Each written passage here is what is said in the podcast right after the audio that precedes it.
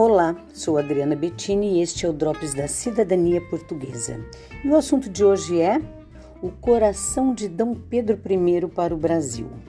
O coração de Dom Pedro I, que se encontra preservado na Igreja da Lapa, na cidade do Porto, desde 1835, seguirá para o Brasil, onde permanecerá três semanas no âmbito das comemorações dos 200 anos da independência.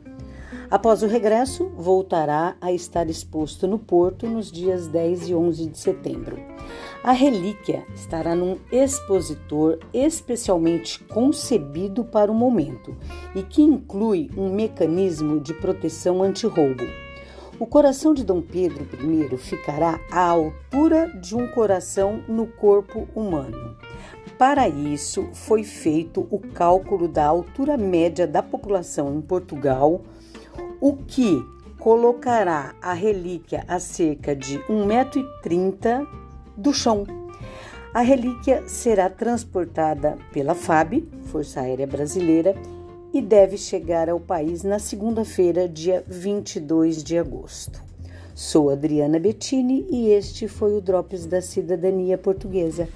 Até o próximo!